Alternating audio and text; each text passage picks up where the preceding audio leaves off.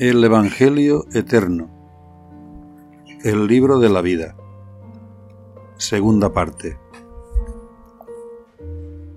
Y eran Luzbel y sus hijos bellos en sumo grado. Mas he aquí que todo tenía sentido y sentimiento de ser. Y habló el Santo Espíritu y dijo, He aquí que voy a crear una forma de existencia contrapuesta a la vuestra.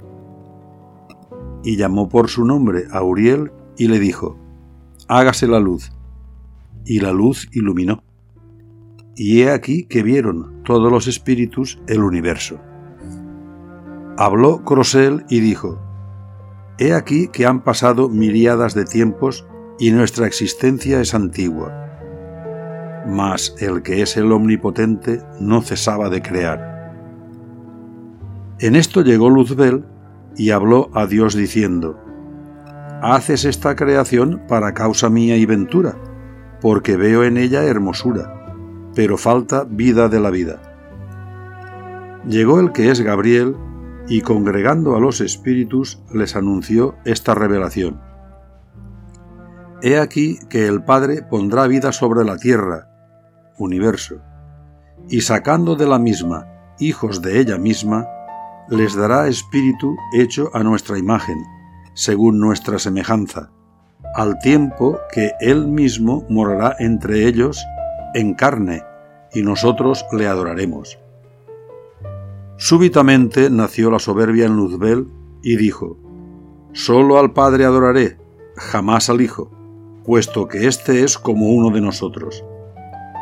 Y anunciado esto, se retiró de su presencia Gabriel, y fue llamado por el Espíritu que es Dios el Arcángel Miguel. Y le fue dado arrojar de su morada a Luzbel y sus hijos, dándoles por cobijo el universo. Y dijo Yeshua, He aquí que en el fin del tiempo no sólo serás escarnio de arrepentimiento ante el unigénito del Padre, sino que por tu error das lugar a que el espíritu de hembra nazca, y ella sea madre de la vida, y aplaste tu sin razón con el calcañar de su pie, y sea su espíritu quien ocupe tu morada, donde nunca volverás a ser, porque si tú eres la luz más bella, ella la luz más bella será. He aquí pues que Yeshua había creado la forma de la materia, con ella apareció el espacio, y donde antes del tiempo no había existencia, he aquí que ella se expandía sin cesar. Mas por esta virtud apareció el trabajo, siendo su primer obrero el único esclavo de la creación, el cual por su causa era poseedor de esta morada, y cuyo nombre vino a ser Beelzebul, que se traduce engañador del universo. Y he aquí que el príncipe de este mundo dijo para sí, Moraré en este ápice de creación esperando por la virtud de Crosel el efecto de toda esta causa. Y llevó consigo a todas sus partes, cuyos individuos son hijos de este príncipe.